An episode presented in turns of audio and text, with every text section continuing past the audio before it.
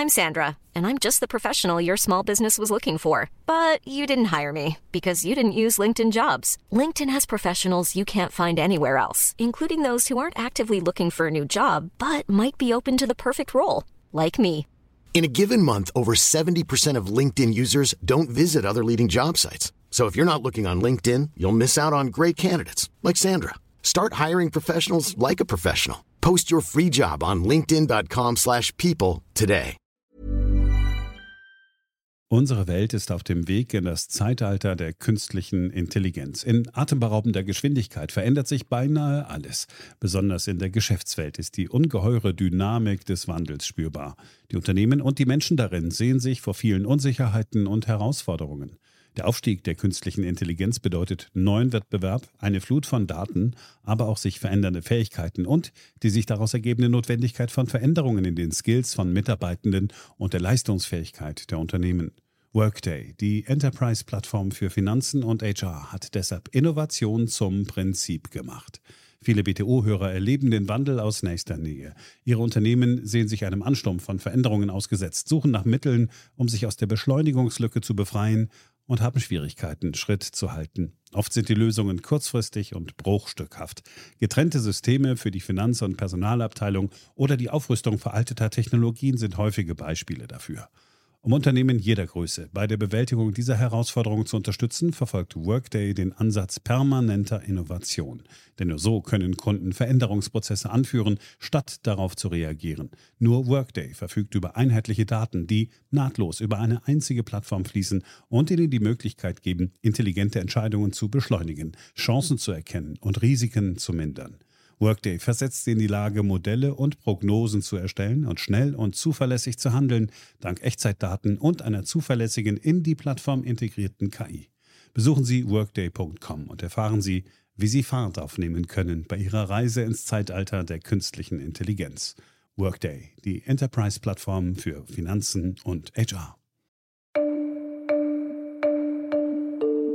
Hier ist Beyond the Obvious, der Ökonomie-Podcast von und mit Daniel Stelter, eine Produktion von The Pioneer. Herzlich willkommen zur neuesten Ausgabe meines Podcasts.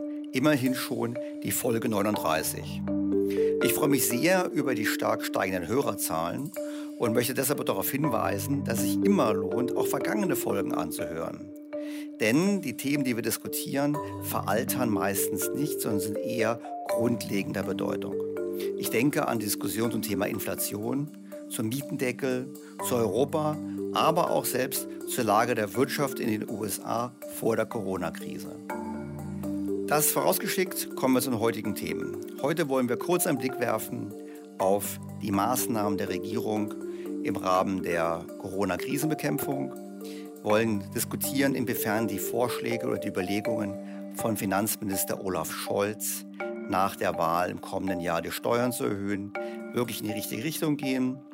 Dann einen Blick werfen ausführlich auf die Beschlüsse oder Diskussionen der US-Notenbank in der vergangenen Woche mit den Implikationen für die USA, aber auch für Europa, um dann intensiver nochmal einen Blick zu werfen auf das Thema der Modern Monetary Theory, MMT. Wir hatten das in der vergangenen Ausgabe. Diesmal wollen wir Ihre Fragen beantworten. Und Dirk Ehns, der letztes Mal schon mein Gesprächspartner war, hat sich freundlicherweise bereit erklärt, diese Fragen ebenso zu beantworten, wie auch ich das tun werde. Ein spannendes Programm. Ich freue mich sehr, dass Sie wieder mit dabei sind. Beyond the Obvious der Podcast mit Dr. Daniel Stelter.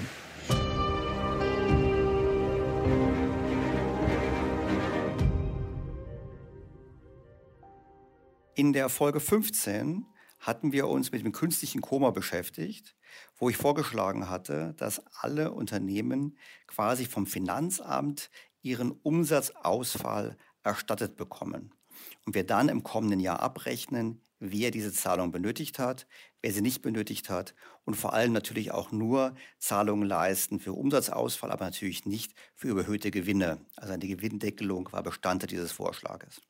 Es wäre ein einfacher Weg gewesen, allen Unternehmen, auch den Solo-Selbstständigen in Deutschland zu helfen. Leider wurde er nicht beschritten und wir konnten letzte Woche sehen, welche Folgen das hat.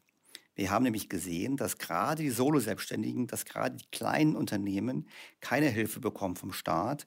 Alle bekommen Geld, die großen Unternehmen, die Angestellten bekommen Hilfe, jede, die beim Staat arbeiten, haben ohnehin kein Problem. Aber die, die eigentlich das Rückgrat der Wirtschaft bilden sollten, auch gerade die kleinen Selbstständigen, die hat man im Regen stehen lassen.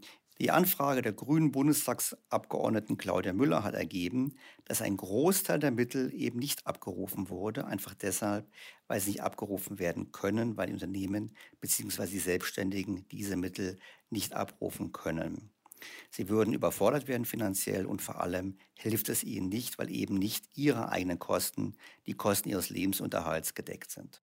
Es ist wirklich erschreckend wenig und es heißt nicht, dass keine Hilfe gebraucht wird. Es heißt schlicht und ergreifend, sie kommt nicht an. Was ich daran wirklich besonders schlimm finde, man unterteilt arbeitende Menschen in zwei Klassen. Diejenigen, die angestellt arbeiten und diejenigen, die freiberuflich, selbstständig arbeiten, die werden komplett im Regen stehen gelassen. Und ich finde, das ist aus sozialer Sicht, ist das einfach furchtbar und ein furchtbares Zeichen an die moderne Arbeitswelt, die die Bundesregierung schlicht nicht verstanden hat. Noch ist es nicht zu spät. Wir könnten immer noch dazu übergehen, das Finanzamt von einer Institution des Geldeintreibens zu einer Institution des Geldverteilens umzufunktionieren. Niemand kennt die finanziellen Daten der Bürger so gut. Niemand kennt die finanziellen Daten der Selbstständigen so gut wie das Finanzamt. Und ich würde immer dafür plädieren, dass jetzt das Finanzamt eben diese Umsatzausfallzahlungen übernimmt, um dann im kommenden Jahr zu sagen, Wer hat es gebraucht, wer hat es nicht gebraucht? Nur der Zustand, wie er jetzt ist, ist ganz schädlich, weil er vor allem das zusätzlich dämpft, was wir dringend brauchen, nämlich mehr Unternehmergeist in diesem Lande. Olaf Scholz hat also zwar von einer Bazooka gesprochen und von einem großen Wumms. Wir wollen mit Wumms aus der Krise kommen. Aber letztlich nicht geliefert. Er hat große Versprechen abgegeben, aber bei denen, die es am dringendsten gebrauchen könnten, kommt das Geld eben nicht an. Auf anderem Gebiet hingegen macht Herr Scholz genau das, was von ihm erwartet wird. Als Kanzlerkandidat verspricht er bereits jetzt, in Zukunft höhere Steuern zu erheben.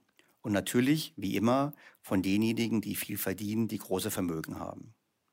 Das ist sehr populär, aber ist es auch sinnvoll? Zum einen muss man feststellen, diejenigen, die hohe Einkünfte haben in Deutschland, sind meistens auch Unternehmer. Diese Unternehmer müssen erst einmal die Krise verkraften. Sie müssen in einigen Fällen, in ziemlich vielen Fällen sogar, Schulden zurückzahlen, die sie aufnehmen mussten, um in der Krise nicht Konkurs zu gehen. Sie müssen schauen, wie sie wieder ihre Mitarbeiter so auslasten können und so beschäftigen können, dass das Geschäft vorangeht. Und hier darüber zu sprechen, dass man diese Unternehmer jetzt mit höheren Steuern belasten möchte, halte ich für widersinnig. Wir hatten das Thema der Ungleichheit, die immer wieder ins Spiel gebracht wird, ja auch schon in diesem Podcast. In der Folge Nummer 14 haben wir uns mit den Trugschlüssen in der Ungleichheitsdebatte beschäftigt. Ich möchte es ganz gerne nochmal einordnen, auch für diejenigen, die immer sagen, naja, wie sind unsere Vermögen eigentlich im Verhältnis zu den Vermögen in anderen europäischen Staaten? Und nach Zahlen der EZB ist das so. Der Medianhaushalt in Deutschland hat 70.800 Euro Vermögen. Und zwar Gesamtvermögen. Das ist also Geldvermögen, aber eben auch Immobilien und ähnliches.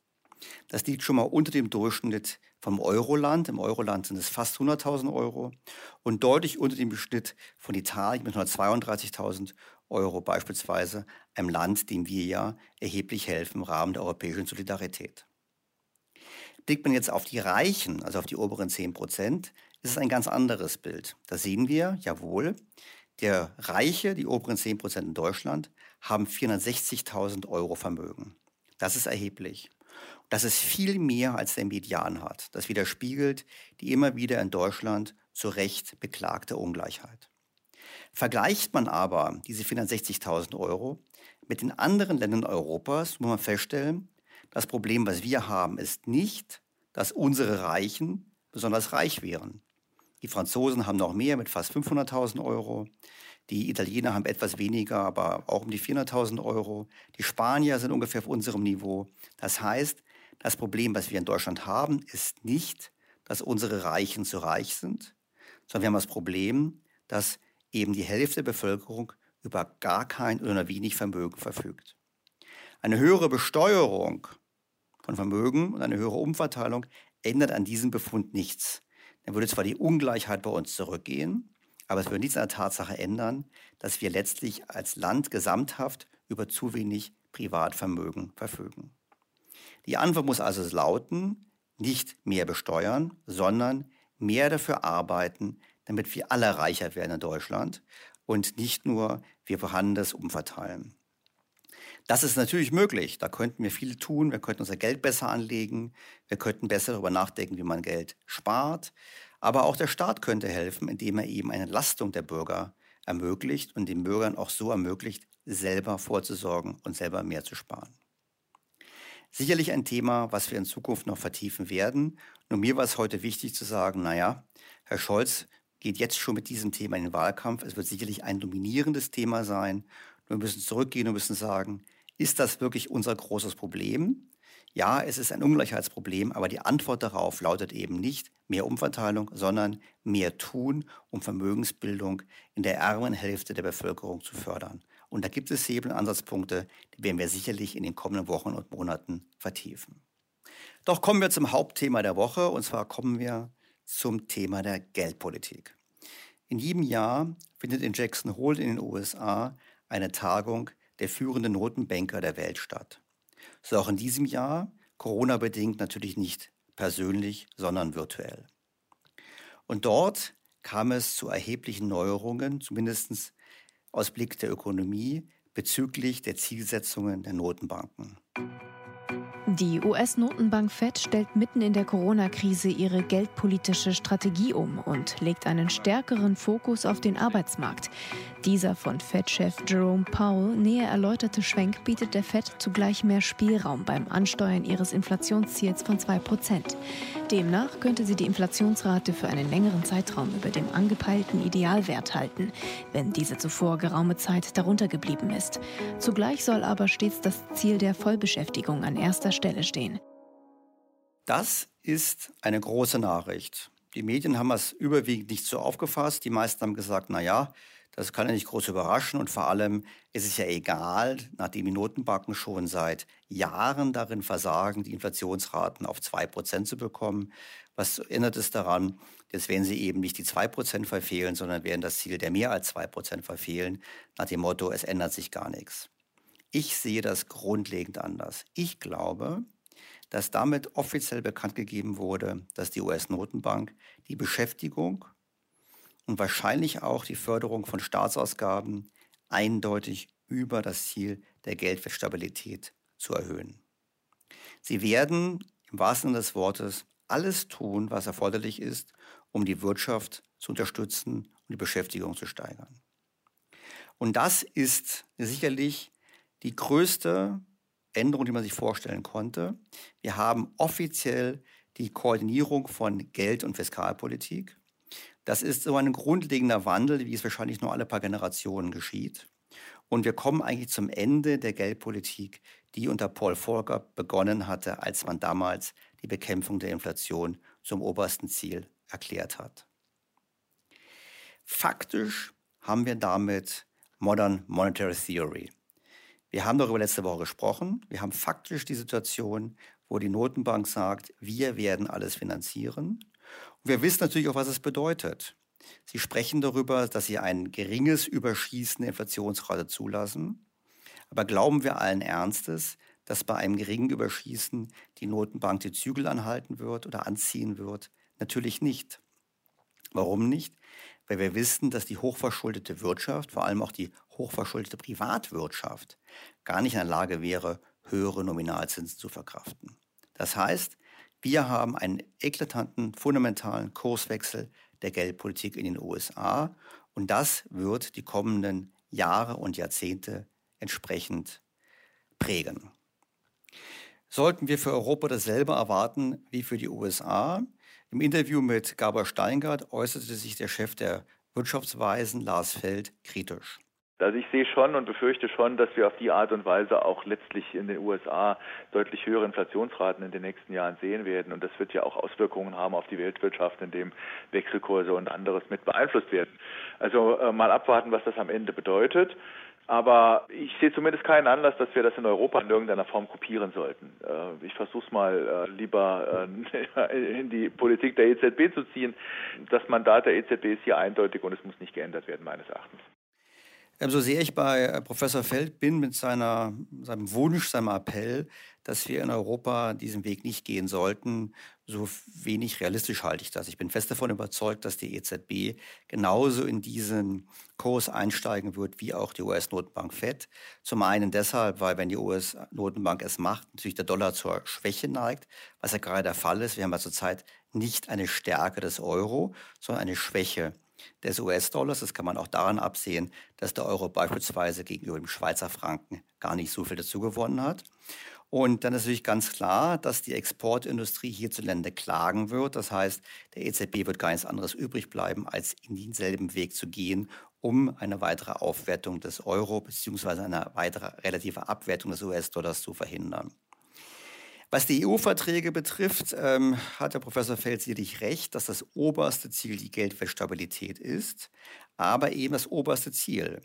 Und es steht in den Verträgen sehr wohl drin zur Europäischen Union und zur EZB, dass die EZB die nachhaltige Entwicklung Europas fördern soll. Sie soll also beitragen zum Thema Wirtschaftswachstum, sie soll beitragen zum Thema Vollbeschäftigung, sie soll beitragen zum sozialen Fortschritt. Das heißt, Solange sie sagen kann, die Inflationsziele sind ja nicht gefährdet, hat die EZB sehr wohl andere Aufgaben. Und deshalb würde ich sagen, wie auch schon früher in meinem Podcast angedeutet, gerade mit Blick auf die Themen wie Klimaschutz, European Green Deal, hat die EZB, hat Frau Lagarde sich ja bereits geäußert, in einer Art und Weise, die dafür spricht, dass die EZB sich dort in einer aktiven Rolle sieht. Und deshalb gehe ich davon aus, dass diese anderen Ziele in den kommenden Jahren in den Vordergrund geschoben werden. Und da mag es dann den einen oder anderen geben, der vor dem Bundesverfassungsgericht klagt. Da bleibe ich einfach Pragmatiker und sage, naja, ich glaube, die Verfassungsrichter werden alles tun, aber sie werden sicherlich nicht durch einen Richterspruch den Euro zum Fall bringen. Das heißt, wir sollten uns pragmatisch darauf einstellen, dass nicht nur die US-Notenbank den Weg geht, sondern eben auch die EZB. Und dazu gibt es sogar noch das theoretische Rüstzeug. Wir erinnern uns an den Podcast der letzten Woche. Modern Monetary Theory ist genau das, was jetzt auf der Agenda steht. Und dieser Podcast lohnt sich nachzuhören. Es gibt viel Kritik, gab es natürlich viele Fragen. Und auf die wollen wir jetzt eingehen und nochmal diskutieren, weil ich glaube, sie auch nochmal dazu beitragen, unser aller Verständnis für das zu schärfen, was da auf uns zukommt. Ich habe aus der Vielzahl der Fragen einige ausgewählt, habe sie Herrn Ehns auch zukommen lassen, ihn gebeten, diese zu beantworten. Und ich werde selber auch noch meine eigene Sicht der Dinge einfließen lassen bei der Beantwortung der Fragen. Hören wir einfach mal rein, was Ihnen am Herzen lag nach dem Hören des letzten Podcasts. Ein Hörer schreibt, im Kern verstehen die MMTler nicht, dass langfristiges Wachstum nur durch einen Fortschritt in der Produktivität möglich ist und dafür die kreative Zerstörung und der Business Cycle, der Konjunkturzyklus, als notwendiges Übel angesehen werden sollten. Ähm, das verstehen wir allerdings sehr wohl, weil wir uns auch auf Hyman Minsky berufen, der äh, genau zu solchen Sachen geforscht hat, dessen Doktorvater übrigens auch Josef Schumpeter war und damit der Erfinder des Begriffs der kreativen Zerstörung, auf Englisch Creative Destruction. Ähm, das heißt also, Geld ist nur Mittel zum Zweck. Der Staat versucht entweder selber äh, die Produktivität zu erhöhen, indem er halt die Ressourcen so bereitstellt, dass die Produktivität steigt. Beispielsweise sowas wie Krankenversicherung und auch das Bereitstellen eines öffentlichen Gesundheitssystems. Natürlich hilft es uns, produktiver zu sein, weil wir halt wissen, dass wir im Krankheitsfall äh, entsprechend versorgt sind. Das ist nur ein Beispiel. Und natürlich äh, wissen wir auch, dass im privaten Sektor Innovationen halt wichtig sind. Klar sehen wir dann auch den Konjunkturzyklus als notwendiges Übel. Allerdings wissen wir natürlich auch, dass der Staat halt in Zeiten von sehr viel kreativer Zerstörung oder auch übermäßiger kreativer Zerstörung, wenn es nämlich zu Krisen kommt, dass da der Staat natürlich stabilisierend eingreifen kann und soll, indem er halt die Beschäftigung hochhält. Herr Ehns hat schön ausgeführt, dass es natürlich nicht das Ziel der äh, MMT-Anhänger ist, den Fortschritt zu bremsen und Produktivitätswachstum zu hemmen. Auf der anderen Seite müssen wir natürlich schon sehen, ganz deutlich, dass schon die heutige Geldpolitik, schon die heutige Politik der Unterdrückung des Business Cycles dazu führt, dass wir einen nachhaltig ansteigenden Anteil an Zombie-Unternehmen haben. Gerade in dieser Woche ist eine neue Studie der Bank für Nationalen Zahlungsausgleich erschienen, die einen Blick darauf wirft, wie hoch der Anteil der Zombie-Unternehmen an der Gesamtwirtschaft ist. Nachzulesen übrigens auch auf meiner Webpage. Und äh, da kann man ganz klar sehen, wir haben in den letzten Jahren und Jahrzehnten einen deutlichen Anstieg gehabt. Und mit jeder Krise ging der Anteil der Zombies nach oben. Und die Ökonomen der Bank für internationalen Zahlungsausgleich sprechen explizit davon, dass sie das Risiko sehen, dass die Corona-Maßnahmen jetzt dazu führen, dass der Anteil der Zombies weiter zunimmt. Das heißt, einfach nur mit viel Geld zu agieren und hohen Ausgaben ist eben nicht unbedingt die Garantie dafür, dass die Produktivität weiter wächst und der Business Cycle quasi nicht mehr nötig wäre. Das sehe ich so ganz klar anders als Herr Ehns. Der gleiche Leser sagt halt auch, dass die Knappheit von Geld gegebenenfalls hilfreich sein kann, um die stark gehebelten Akteure aus dem Markt zu nehmen. Wir sagen natürlich, dass das Geld theoretisch unbegrenzt ist und geschöpft werden kann von den Zentralbanken und dass natürlich auch ja, das Bankengeld, die Zahlungsversprechen geschöpft werden kann durch Kredite. Aber die Knappheit von Geld ist natürlich immer individuell. Insofern, dass quasi die Zentralbank theoretisch unendlich viel Geld herstellen kann, äh, nützt mir natürlich nichts, wenn ich Schulden zu bedienen habe und ich habe kein Geld und kann mir auch nichts mehr leihen. Insofern, die, die Knappheit von Geld ist allein dadurch schon geschaffen, dass halt die Banken natürlich nur gegen Sicherheiten und entsprechende Bonität verleihen. Der Zins ist zwar der Preis des Geldes, ist aber nicht der wesentliche Punkt, wenn es darum geht, dass es halt um die Knappheit des Geldes geht im Kapitalismus, dass quasi die Unternehmen, die quasi nicht die Kosten wieder reinholen durch ihre Umsätze, dass die halt aus dem Markt gehen. Das ist sozusagen kein Problem bei der MMT. Es geht bei der Höhe der Staatsausgaben nicht darum, dass alle Unternehmen unendlich überleben können. Ja, das äh, ist kein Teil der MMT. Herr Ehns beschreibt richtig den Prozess der privaten Geldvergabe. Und wir müssen aber im Hinterkopf haben, wir haben ja zwei verschiedene Arten Geld. Wir haben zum einen das Geld, welches die Zentralbank schöpft. Und das sind eigentlich nur zwei Arten von Geld. Das ist zum einen das Bargeld, was wir in Portemonnaie haben. Und zum anderen ist es sogenanntes Zentralbankgeld. Das sind faktisch die Gelder eben, die von der Notenbank geschaffen werden, die hinterher landen als in Form von Mindestreserven der Banken oder eben in Form von Staatsschulden. Und man muss unterscheiden, der äh, private Kreditgeber, die Bank, solange sie nicht das Risiko des Konkurses nicht mehr scheut, weil eben der Staat garantiert für alles einzusteigen, wie in den letzten Jahren geschehen, dann ist es so, dass die Bank im Prinzip vorsichtig ist bei der Geldvergabe, bei der Schaffung neuen Geldes eigentlich präzise gesagt, weil sie immer darum kämpfen muss, dass dieses Geld, diese Kredite, die sie gegeben haben, auch wieder bedient werden können. Das ist etwas ganz anderes. Und wenn natürlich jetzt die Notenbank diesen Preis manipuliert, was sie ja seit Jahren tut, dann verzerrt es natürlich den gesamten Markt. Das führt zur Zombifizierung, führt aber auch zu einem immer höheren Anteil von unproduktiven Krediten und damit eben Vermögenspreisblasen. Das heißt, vor dem Hintergrund gibt es schon Notwendigkeit, da steuernd einzugreifen. Und aus meiner Sicht ist es auch so, letzter Kommentar dazu, wir brauchen alle eine Budgetrestriktion. Und wenn Herr Ehn sagt, ja, wir als Private haben diese, aber der Staat hat diese nur aufgrund des Inflationsrisikos und sonst nicht, da bin ich einfach skeptisch. Ich glaube, ein wichtiger Grund, eben die Notenbanken zumindest formell unabhängig zu haben, ist, diese Budgetrestriktion künstlich zu schaffen, weil es schwer, mir persönlich es schwerfällt zu glauben, dass Politiker sich selbst disziplinieren können. Dann hat ein Hörer gefragt, wie wird in der Modern Monetary Theory sichergestellt, dass das Geld für Infrastruktur, Bildung und zukunftsorientierte Investitionen ausgegeben werden und nicht, wie flapsig gesagt, für Schnaps und Zigaretten. Das ist natürlich die Aufgabe der Demokratie. Das heißt also, egal ob man MMT verstanden hat oder nicht, wenn die Politik das Geld raushaut für Sachen, die eigentlich kein Mensch braucht und die einige wenige Leute reich macht, ohne dass da Leistungen beispielsweise für anfallen, ja, dann ist das Geld natürlich verloren und dann ist es natürlich äh, sehr schade für, für die Mehrheit der Bevölkerung. Insofern, wir sind keine Theorie, die sagt, mehr Staatsausgaben per se sind alle gut, sondern der politische Prozess, der hat normalerweise die Rolle, darüber zu wachen, wie die Ausgaben entsprechend getätigt werden, wofür und ob das entsprechend gut investiertes Geld ist. Und wenn uns das in Anführungsstrichen nicht gefällt, wenn wir mehr Infrastruktur haben wollen und mehr Bildung äh, statt mehr Schnaps und Zigaretten, dann müssen wir einfach andere Parteien wählen und halt sagen, gut, dann wählen wir jetzt Parteien, die halt uns das versprechen, was wir gerne hätten. Und wenn die das dann nicht liefern, dann wählen wir wieder andere Parteien, bis wir vielleicht irgendwann sagen, wir sind jetzt so frustriert, wir gründen jetzt selber eine Partei.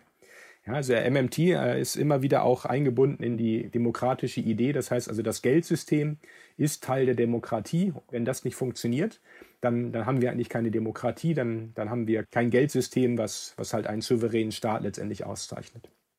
Also ich finde, Herr Ehns zeichnet sich hier durch einen bewundernswerten Optimismus aus. Ich sehe das grundlegend anders. Natürlich sollte es idealerweise so sein, wie er es schildert. Wir müssen natürlich sehen, dass trotzdem es in der menschlichen Natur ist, dass man kurzfristigen Nutzen über langfristigen Nutzen stellt.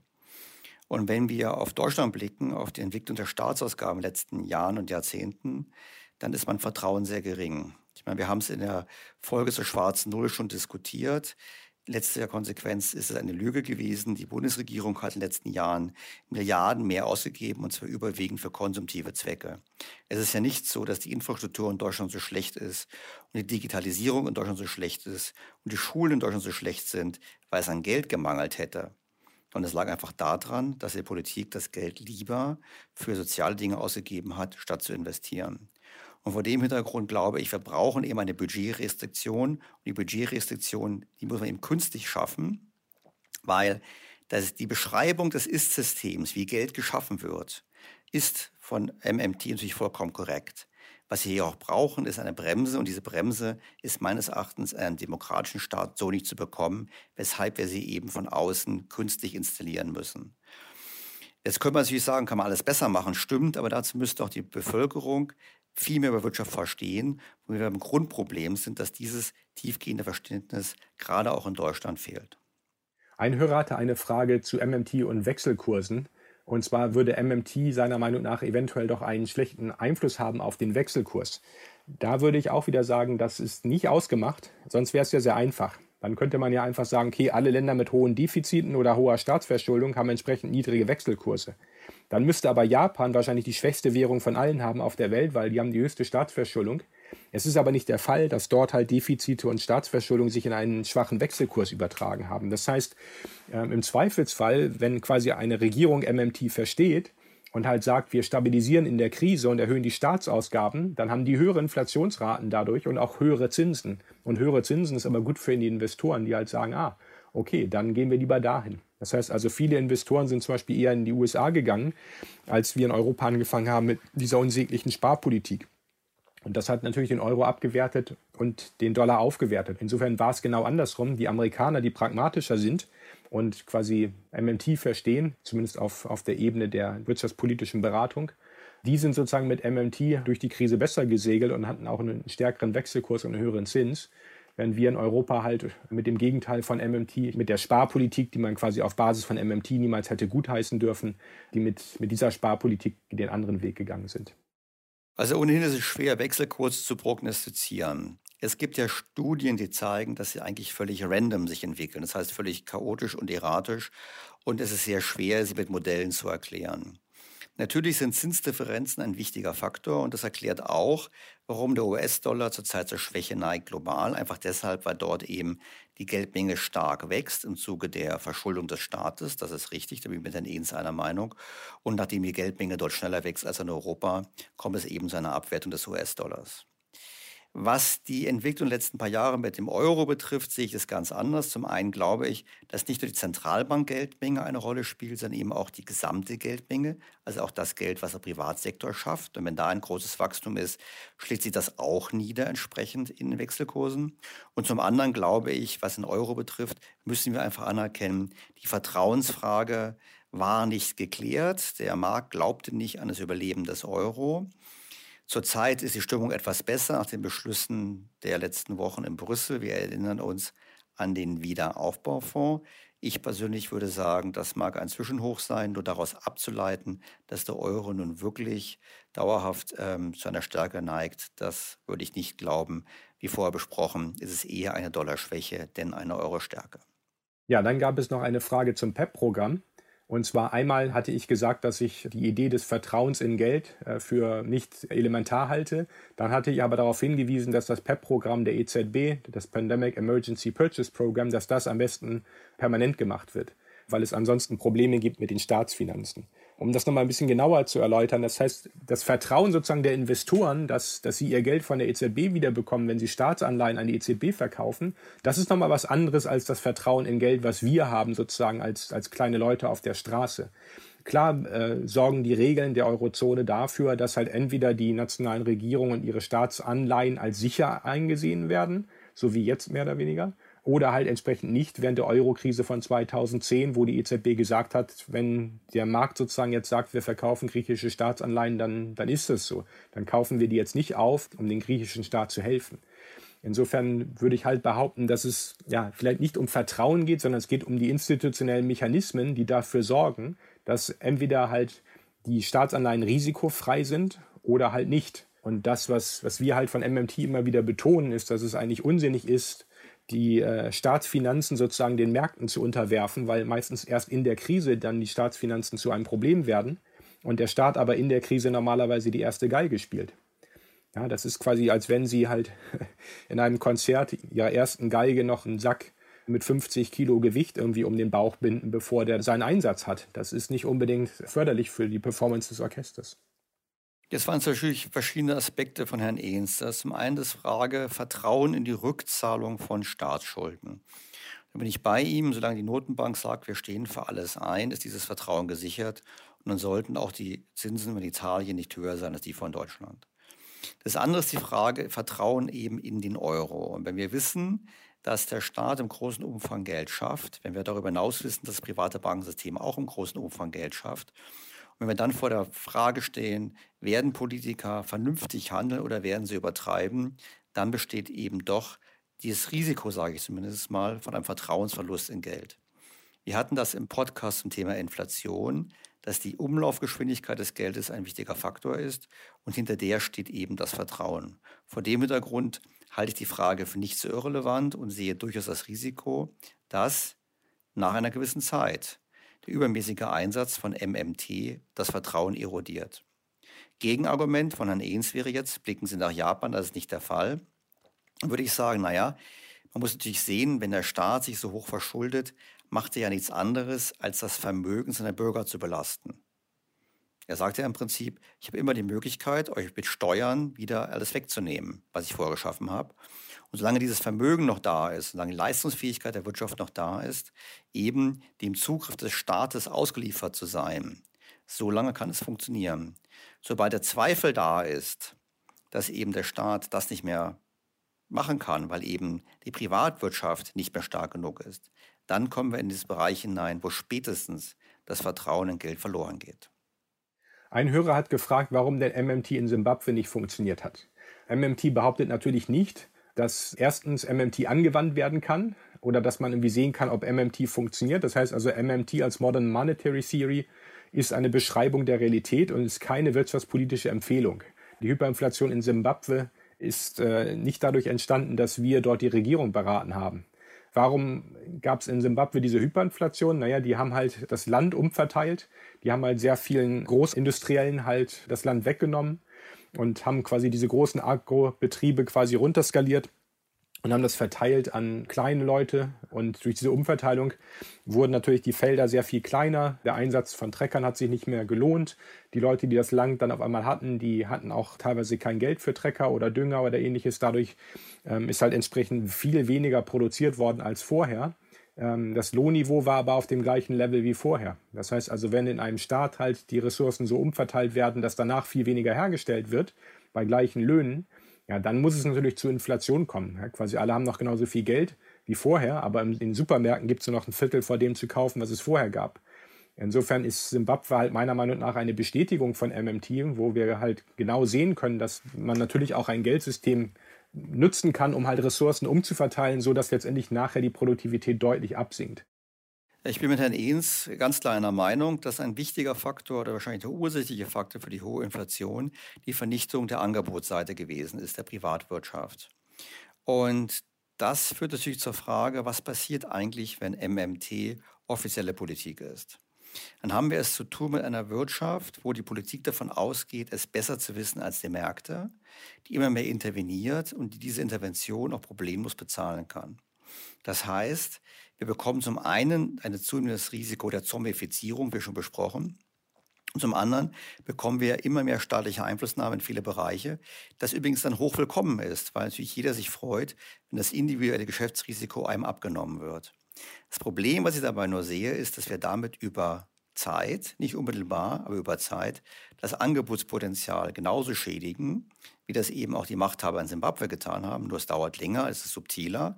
Und damit wir die Grundlage schaffen für ein, zum einen eine Entwertung des Privatvermögens, verbunden damit auch einer weniger, sagen wir mal, Pfändungsmasse für den Staat und damit auch einer Zerstörung der Angebotsstrukturen, die eben dann eine inflationäre Entwicklung fördern können. Das ist, wie gesagt, eine Sicht, aber wir sind hier genau bei dem Grundaspekt von MMT, dass im Prinzip die doppelte Buchführung, so wie MMT sie darstellt, völlig korrekt ist, dass aber die politischen Schlussfolgerungen daraus sicherlich nicht unmittelbar so allgemeingültig sind, wie sie von MMT gerne dargestellt werden. Ein Hörer fragt gleich, wie sich dann entsprechend die Sparer verhalten sollten oder die Anleger, Investoren, wenn es um die Vermögensbildung geht, wenn MMT angewendet werden äh, würde. Ich kann nur noch mal kurz wiederholen, MMT kann man nicht anwenden. MMT ist eine Beschreibung der Realität. Ähm, wenn man einmal verstanden hat, wie das funktioniert, kann man aber natürlich sagen, okay, wer, wer risikolos investieren möchte, der müsste halt entsprechend Staatsanleihen kaufen, sofern die Zentralbank das garantiert. Das heißt, die EZB mit dem PEP-Programm momentan garantiert beispielsweise genau das, dass mehr oder weniger die Liquidität der nationalen Regierungen halt auf jeden Fall gewährleistet ist. Und damit sind auch griechische Staatsanleihen momentan ziemlich sichere Investments. Was die Höhe der Aktienpreise anbelangt, naja, also unsere Einsicht ist zumindest, dass wir nicht glauben, dass QE die Aktienpreise an sich hochspielt. Äh, es kommt auf andere institutionelle Bedingungen mindestens genauso stark an. Wir sehen auch in Japan, wie gesagt, dass halt die Vermögenspreise nicht unbedingt hochgehen müssen, nur weil Quantitative Easing kommt oder andere Maßnahmen der Zentralbanken. Ich glaube, äh, man kann nicht so einfach einen Investoren Hinweis geben, ähm, wenn man MMT verstanden hat, in welche Richtung dann zu investieren ist. Es gibt ja immer noch die gleichen Assets wie vorher. Insofern, ja, im Zweifelsfall gelten noch fast die gleichen Regeln wie vorher, wenn es nicht vorher zu falsch war. Also es ist richtig, dass MMT faktisch schon seit Jahren existiert. Ähm, da habe ich ja wiederholt mich nochmal, das ist ein richtiger Aspekt. Also rein technisch. Auf der anderen Seite erleben wir schon einen Politikwandel. Wir erleben den Wandel, wo wir sagen, wir gehen jetzt, was Staatsdefizite betrifft, war das großzügiger mit um. Auch Frankreich macht jetzt ein neues Konjunkturprogramm. Wir äh, wollen im Prinzip um jeden Preis eine höhere Inflationsrate erreichen. Auch das ist Ziel. Warum? Wenn man auf diese Art und Weise auch die hohe Privatverschuldung real entwerten möchte. Und deshalb glaube ich schon, dass wir einen Zeitenwandel erleben. Und dann ist es egal, ob man griechische oder deutsche Staatsanleihen besitzt. Es ist einfach nicht vernünftig, dann sein Geld in langlaufenden Anleihen zu binden, weil dort eben das Risiko, deutlich weniger zurückzubekommen, zunehmend steigt.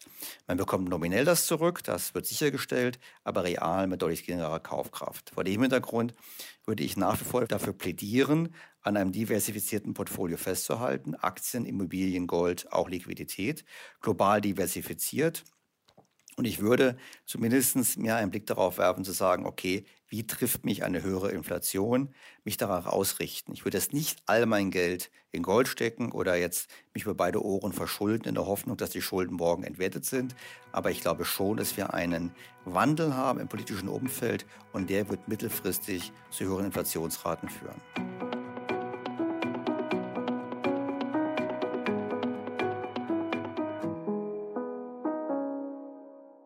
Was mich zum Fazit führt. Zum einen möchte ich Herrn Ehns nochmal sehr herzlich danken, dass er letzte Woche mitgewirkt hat und auch in dieser Woche bereit war, kurzfristig die Fragen zu beantworten.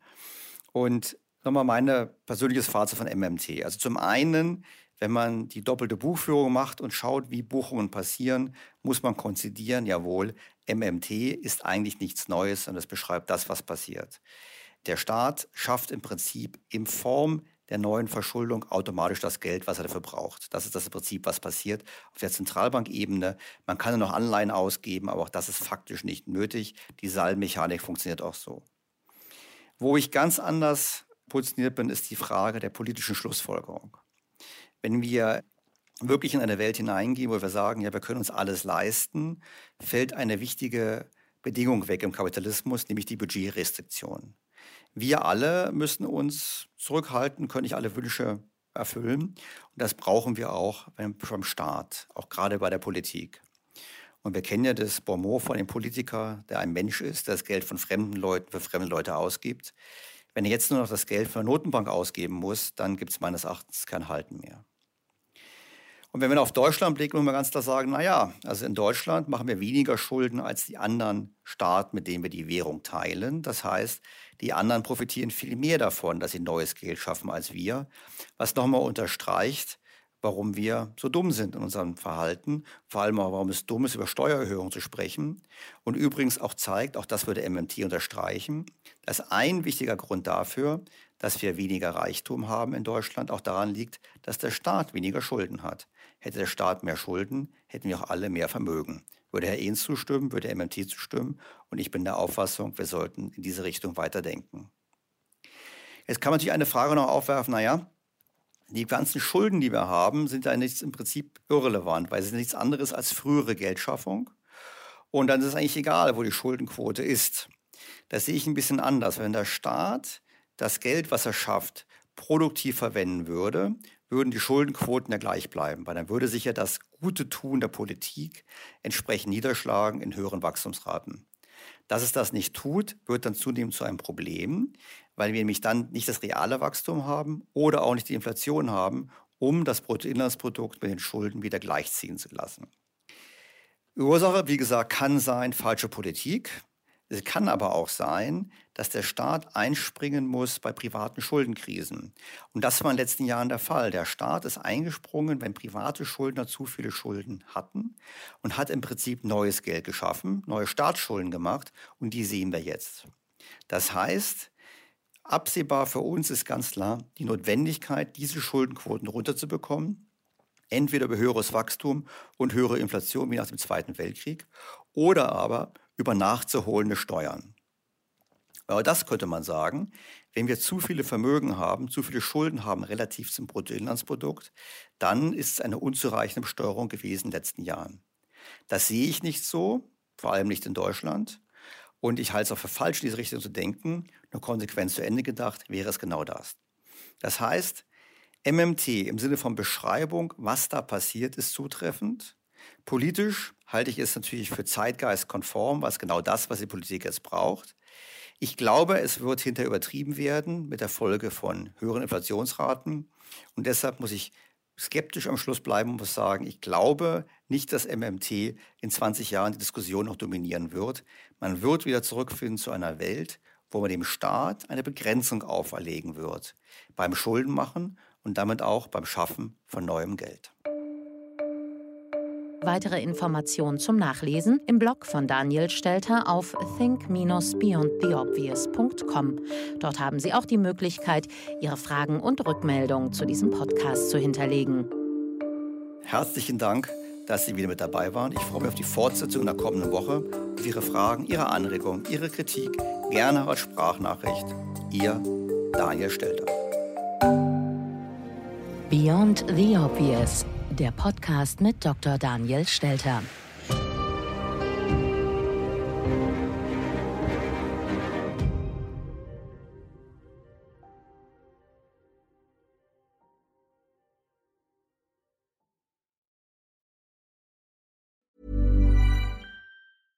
Was ist noch besser als ein guter Plan? Die Möglichkeit, ihn zu ändern. Mit integrierter KI bietet Workday kontinuierliche Innovationen, die Ihnen helfen, agil zu bleiben, egal was passiert. Workday, the finance and HR system for a changing world.